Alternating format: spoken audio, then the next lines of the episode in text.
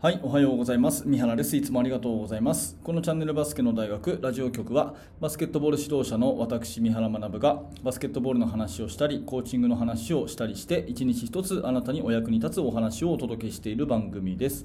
えー、本日8月6日金曜日になりました。皆様、えー、元気でお過ごしでしょうか？今日も聞いていただいてありがとうございます。えー、ちょっとですね、え配信がいつもより遅い時間になりましてご容赦ください。えーと、今日のテーマはですね、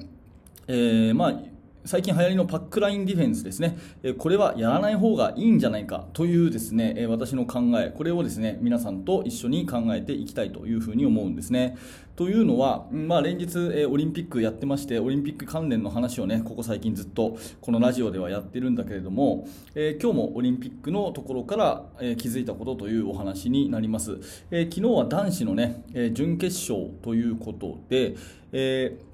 まずアメリカ代表ですね、アメリカ代表がオーストラリアに快勝と、まあ、最初はね、だいぶリードされたんですが、結果的に、えー、爆発的な得点力で、えー、大差をつけて快勝ということですね。でもう1試合はフランス対スロベニア、ねえー、話題のルカ・ドンチッチは昨日もトリプルダブルの活躍でしたけれども、惜しくも1点差でフランスが競り勝つということで、ドンチッチはここでですね金メダルから姿を消すということになったわけですね。まあ、決勝はフランス対アメリカということで、予定がされているわけです。でですね、うんとまあ、今日ですね思ったのはパックラインディフェンスですね。あのご存知の方も多いかと思いますがパックラインディフェンスっていうのはスリーポイントラインの1メートル後ろにもう1本線があるとまず仮定してください。スリーポイントラインの1メートル後ろにもう1本線があると仮定してください。でこれをパックラインというふうに呼んででこのパックラインの内側だけ守れと。ね。えー、まあ、本当はもっといろんなルールがあるんですけど簡単に言うとマンツーマンディフェンスで小さく守れと、ね。えパックラインディフェンスの内側だけ守れというようなディフェンスですね。でこれは従来のディフェンスシステムと大きく違っていて普通はねボールを持った人はえサイドライン、エンドラインの方向にアウトサイドに、ね、ドリブルを方向付けしてでボールマンの隣は、まあ、ディナイをしてパスをさせないようにして、ね。えー、そしてプレッシャーをかけていくというのが従来のマンツーマンディフェンスなわけですね、えー、それに対してここ4、5年ぐらいで非常に流行というかですね注目をされているのがパックラインディフェンスでして。で全く真逆の考え方で、えー、まずボールマンは内側へ内側へ、ね、コートの真ん中へ真ん中へ誘導しなさいと。ねえ、ミドル方向に誘導しなさいということですよね。そして、えボールの隣はえディナインするんじゃなくて、パスはさせていいと。パスはさせていいけど、その代わりドリブルで抜かれるなというような、そういう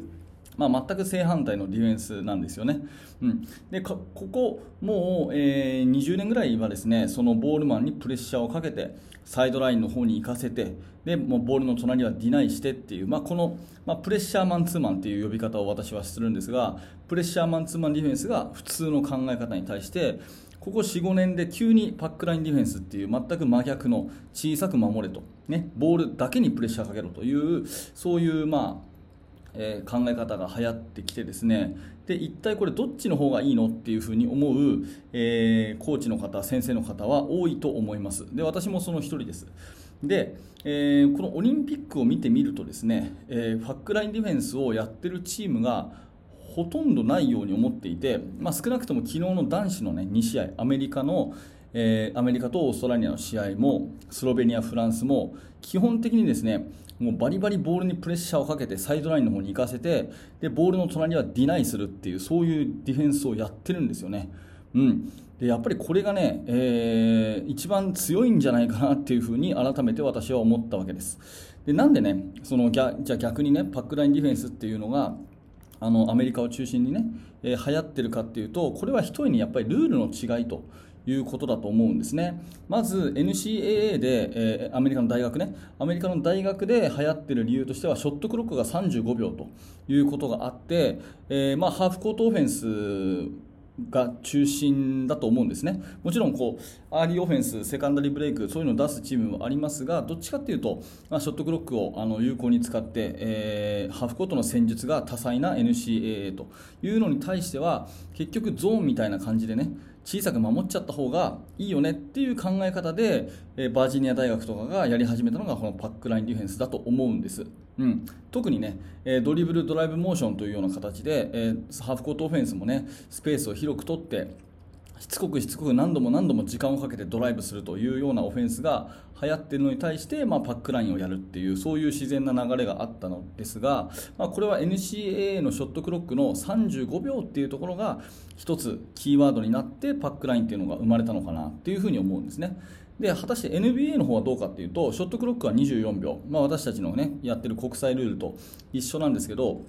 これはね、2つのね、NBA ならではのルールがあるんですね。これ1つはハンドチェッキングと、それからディフェンスの3秒バイオレーション。この2つですね。ハンドチェッキングっていうのは簡単に言うと、ボールマンに対して、ちょっとでも手を触れるとですね、ファールが吹かれやすいっていうことですね。国際ゲームよりも。うん。だから NBA の場合はドリブラーに対してハンドチェックをすると、もうファールだから、圧倒的にオフェンスの方が有利と。ドリブラーの方が有利ということに加えて、ディフェンスはですね、ヘルプポジションで制限区域の中に3秒いちゃいけないんですね。うん、だからヘルプポジションが深く取れないということになるのでどうしてもねボールの隣の人がね、えー、いろんな人がですねヘルプに行かないといけないようなルール上の事情があるということでほとんどの NBA のチームはボールを持っている人に対しては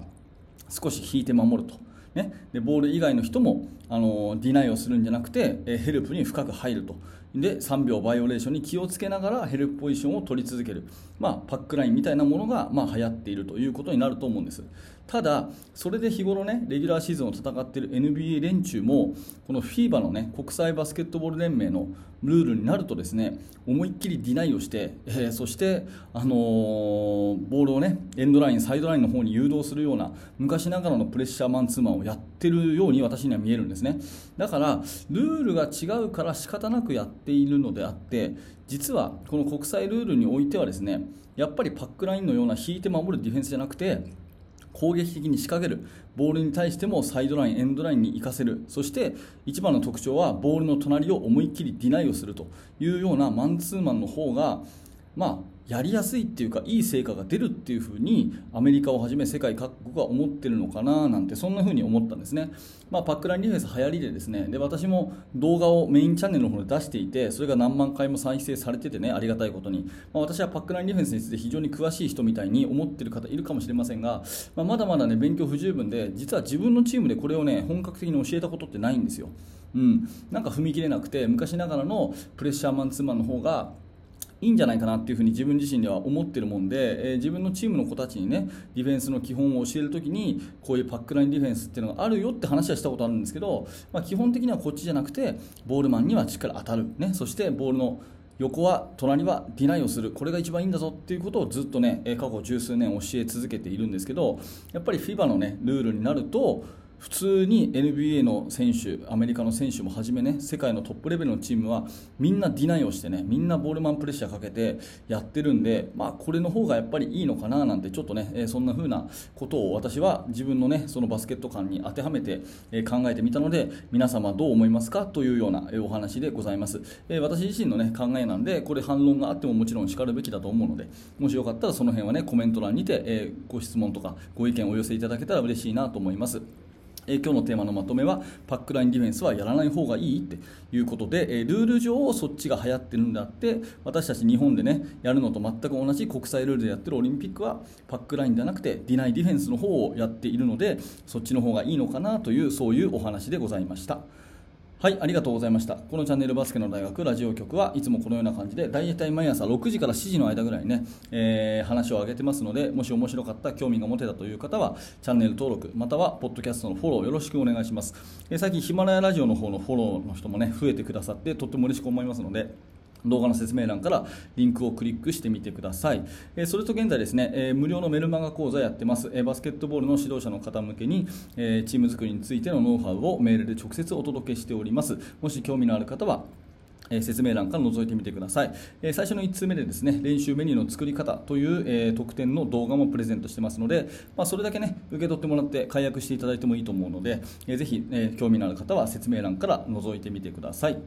はい、ありがとうございました。三原学でした。それではまた。